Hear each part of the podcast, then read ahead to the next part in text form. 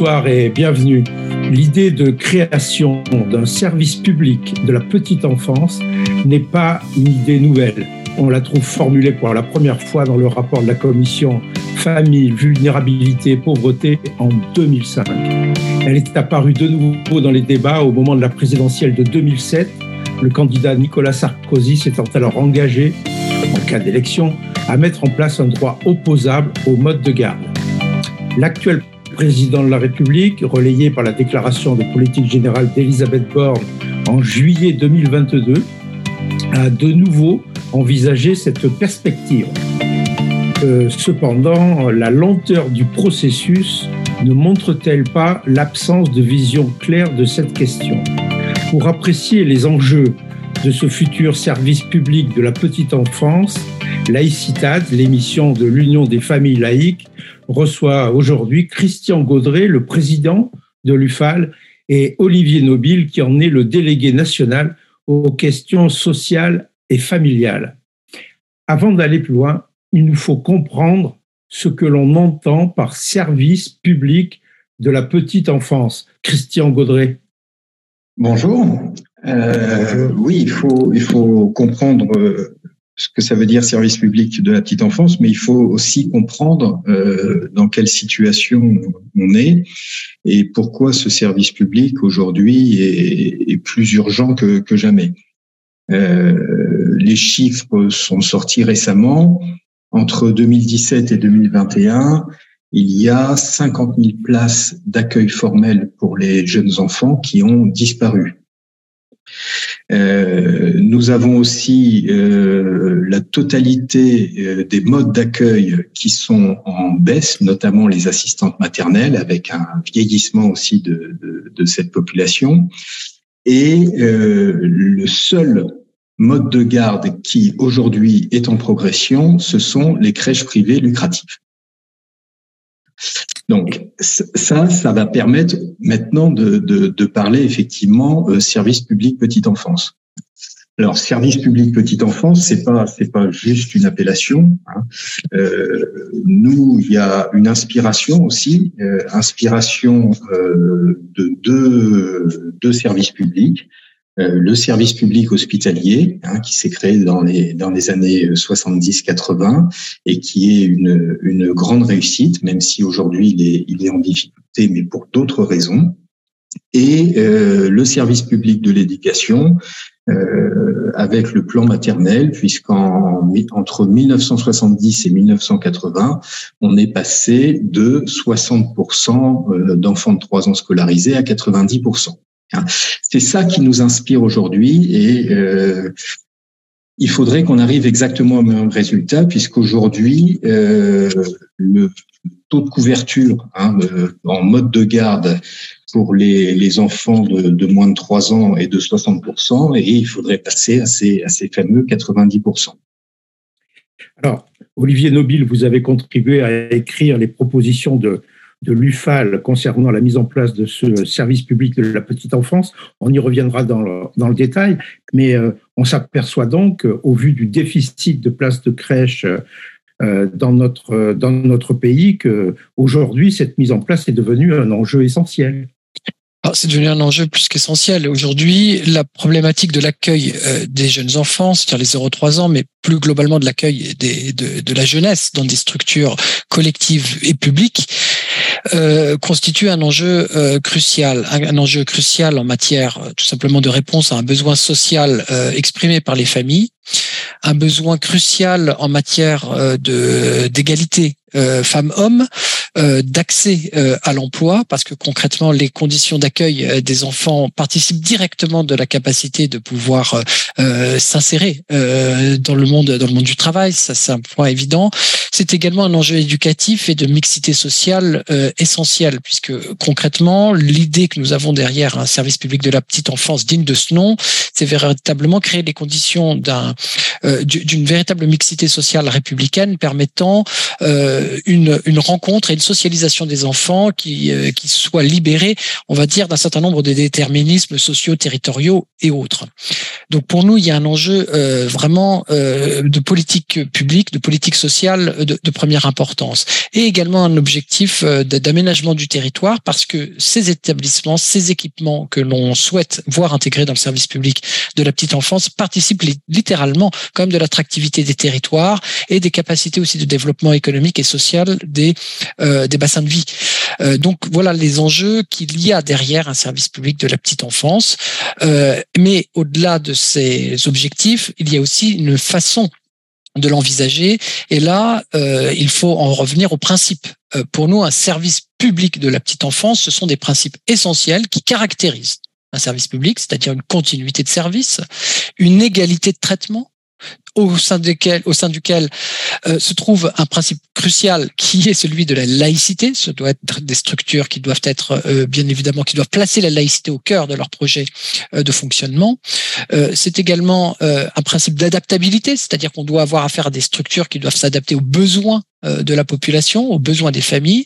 Et dernier principe, on souhaite que ce, ce service public soit vraiment le, un lieu vraiment de, de, coopération très forte entre euh, les familles et les structures d'accueil. C'est-à-dire qu'on considère que euh, les, les parents en l'occurrence d'enfants, doivent participer activement à la définition du projet éducatif de, de ces structures, sans pour autant en faire des lieux, euh, bien sûr, euh, d'expression, je veux dire, de, de, de, d'expression communautaire ou autre. Hein. C'est vraiment le, le, le principe, c'est pas de, de le mettre sous le, service public sous influence, bien sûr, euh, des groupes communautaires, mais bien évidemment d'associer très directement les familles à la construction de ce service public. Alors, Christian Gaudret, cette vision euh, d'émancipation des enfants euh, à travers euh, ces modes de garde collectifs publics et la libération des parents pour, travailler, pour, autre chose, en fait, est-ce que c'est ce qui vous a conduit à, à vouloir formuler un certain nombre de propositions et à vous insérer dans ce débat sur, sur cette mise en place du SPPE oui, bien sûr, comme, comme l'a dit Olivier Nobile, euh, ça va permettre de répondre à, à plusieurs objectifs. Euh, et ça va permettre à la fois euh, aux parents de continuer à travailler, de continuer à se former ou de chercher un emploi, euh, un objectif d'égalité euh, homme-femme, de soutien à la parentalité et, et, de lutte contre la pauvreté. Et côté côté enfant, en permettant une socialisation précoce, euh, on a une logique d'investissement social et de, de, lutte contre les inégalités. Alors, vous voilà. notiez vous-même tout à l'heure, pardon, mais vous disiez que le seul mode de garde qui se développe aujourd'hui, c'est celui des, des micro-crèches privées. Donc, euh, est-ce que la volonté que, que vous êtes en train d'exprimer et sur laquelle vous faites euh, un certain nombre de propositions claires, nettes précise, est-ce que cette volonté ne s'oppose pas à une somme d'intérêts qui ralentissent le processus de mise en place? Alors, ces, intérêts existent, ces intérêts sont, puissants. Euh, nous, on est parti en fait de, la réalité et, de ce que souhaiteraient les parents.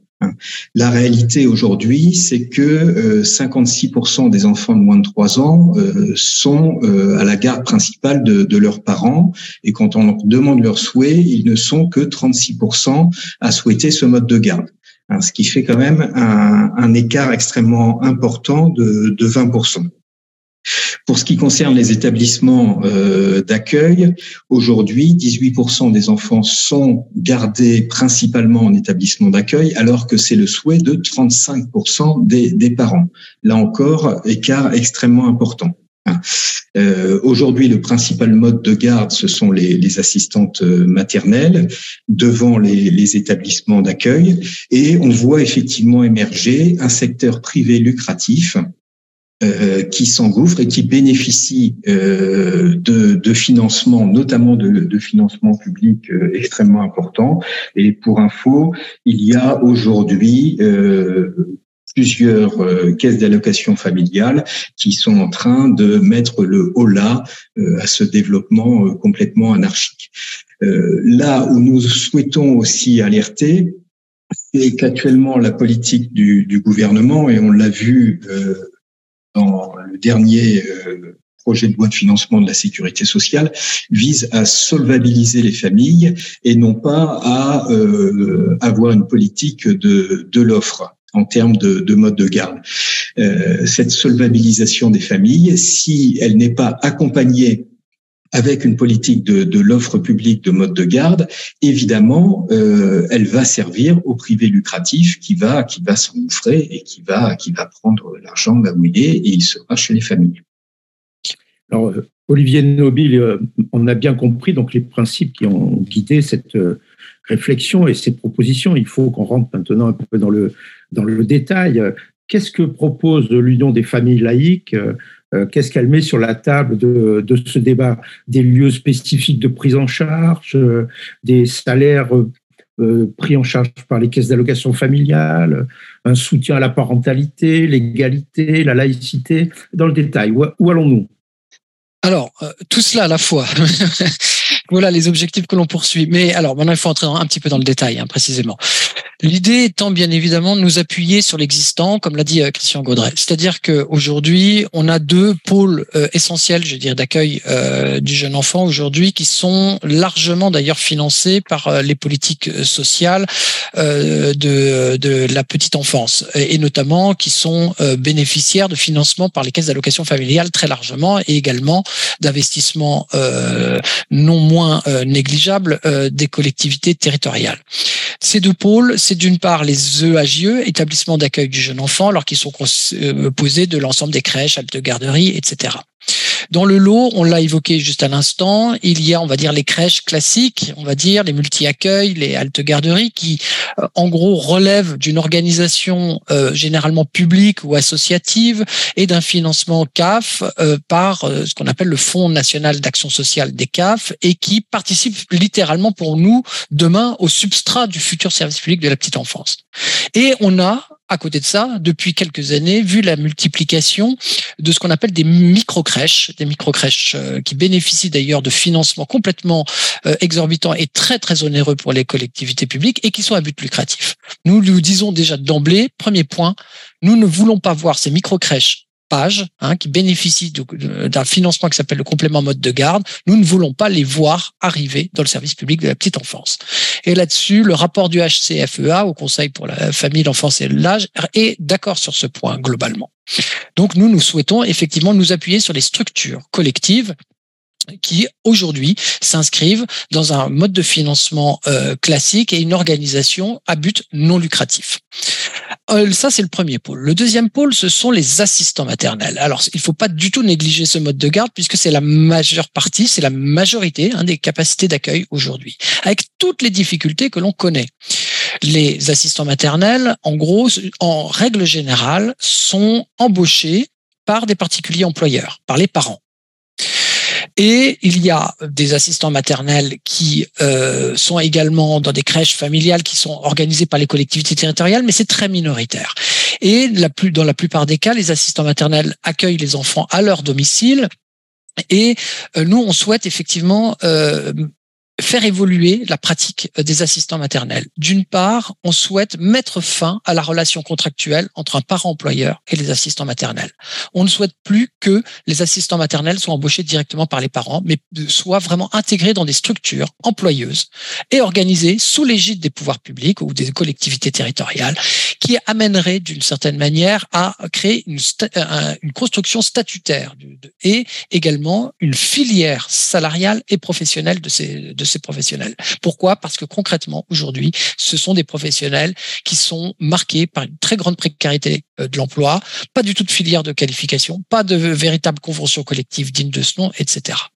Ça, c'est un point essentiel. Deuxième point essentiel pour les assistants maternels, nous nous souhaitons que progressivement, l'accueil au domicile des assistants maternels laisse la laisse place à un mode d'accueil dans des structures collectives de type maison assistante maternelle ou euh, relais petite enfance. Hein, ce sont deux notions un peu différentes, mais en tout cas qui participent de la même logique, c'est-à-dire un accueil dans des lieux tiers qui bénéficient d'un haut plateau technique d'accueil, d'un euh, niveau d'encadrement suffisant et qui soit propice précisément à euh, euh, une socialisation de l'enfant et à une, une véritable prise en charge éducative dans des conditions qui nous semblent être propices à, à l'éveil, à l'éveil de l'enfant.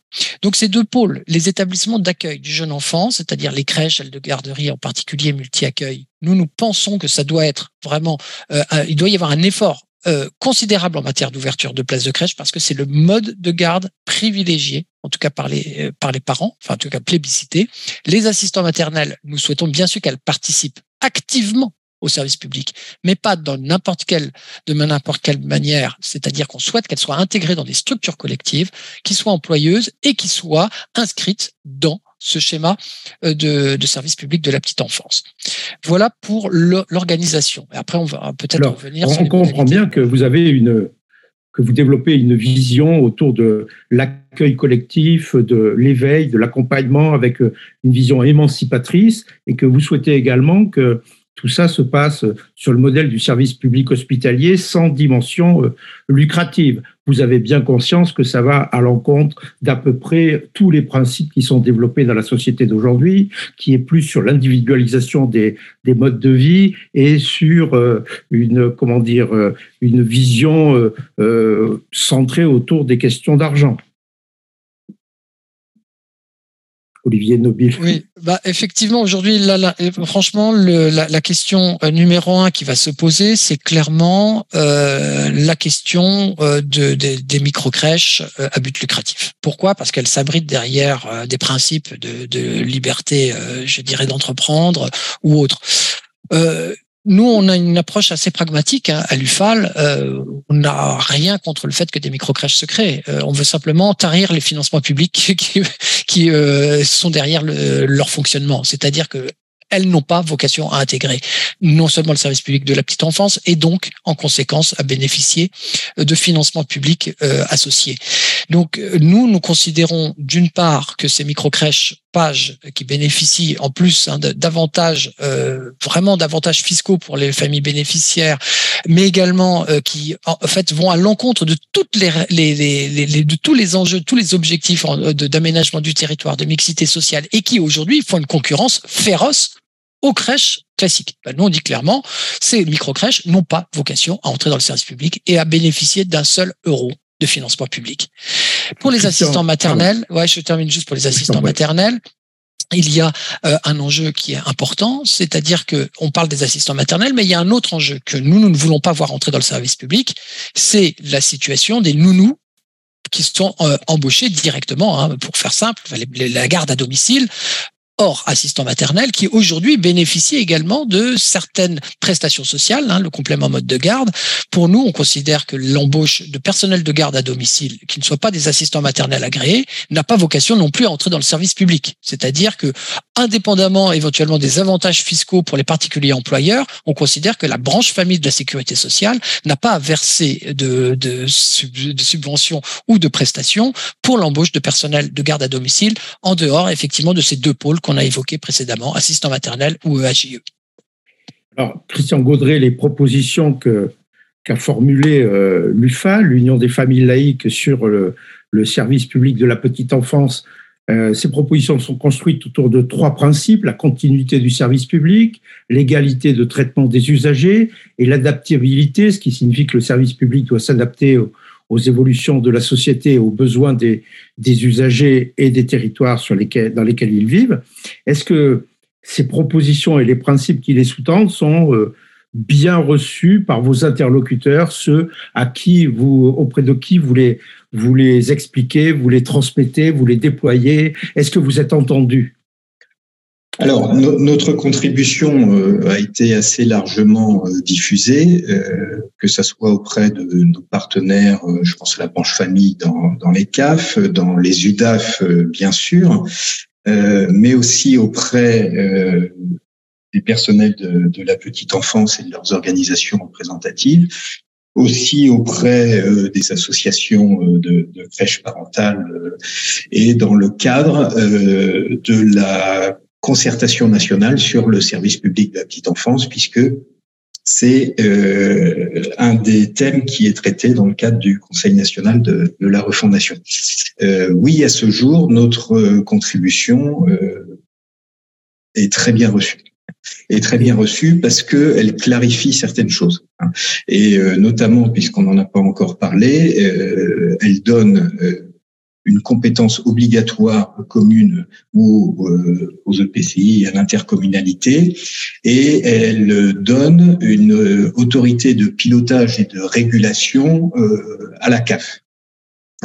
Euh, et c'est cette organisation hein, qui va permettre euh, le développement euh, d'un véritable service public, puisque aujourd'hui, ce sont euh, les compétences et le pilotage qui sont un petit peu éparpillés. Ce n'est pas une compétence obligatoire aujourd'hui pour pour l'intercommunalité, et c'est à notre avis un des éléments qui peut permettre la réussite d'un service public petite enfance. Et c'est vrai que c'est au cœur de notre contribution et c'est ce qui fait qu'elle est reçue comme un élément sérieux du débat, hein, dans la mesure où nous avons envisagé tous les aspects. Alors, euh, est-ce que on a bien compris euh, votre intervention dans ce, dans ce débat et l'accueil qu'elle euh, reçoit, mais quel est le calendrier, à votre avis, pour la réflexion et ensuite l'élaboration de la loi et, et son application? Quel est à peu près, quand est-ce que vous le voyez mis en place, le SPPE il faut attendre les, les, conclusions hein, du Conseil national de la refondation. Euh, il faut attendre effectivement l'appropriation par les pouvoirs publics d'un certain nombre de propositions qui sont formulées. Hein, donc, euh, bon, un certain nombre de rapports hein, euh, sont en cours, euh, soit de diffusion, soit d'élaboration. Euh, mais là, on arrive quand même à la fin, on va dire, du débat. Euh, désormais, la question qui va se poser, c'est clairement euh, l'éventuelle traduction législative de, de, de, ces propositions et plus encore son intégration dans la future convention d'objectifs et de gestion qui sera sous toute vraisemblance, en toute vraisemblance euh, signée à l'automne entre la branche famille, hein, donc la CNAF, et euh, l'État. Euh, c'est aujourd'hui que les euh, que les enjeux sont, sont les plus forts parce que concrètement les orientations euh, qui vont être prises vont être extrêmement structurantes euh, pour la suite des événements. Si l'idée c'est de ne pas euh, modifier, on va dire, le mode de fonctionnement actuel et simplement ripolliner, je dirais, un mode de fonctionnement actuel en service public de la petite enfance, on aura manqué l'objectif. Si l'objectif étant vraiment d'inscrire, comme l'a dit euh, Christian Gaudret, euh, les CAF comme véritable autorité de régulation et de pilotage, avec nous une proposition que l'on fait, c'est-à-dire de leur donner un rôle d'agrément des EAJE c'est-à-dire d'autorisation d'ouverture, qui aujourd'hui dépend du conseil départemental.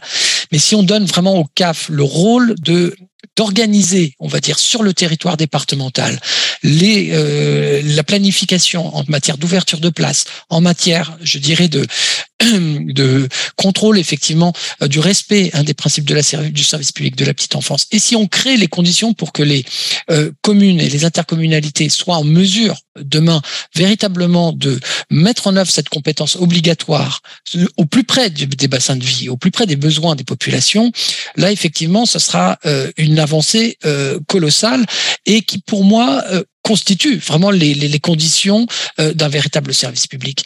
Si demain, effectivement, l'enjeu est de faire, comme le propose éventuellement le, le Haut Conseil pour la famille, l'enfance et de l'âge, de créer un statut d'indépendant ou de micro-entrepreneur pour les assistants maternels, je vous cache pas qu'on serait extrêmement déçu.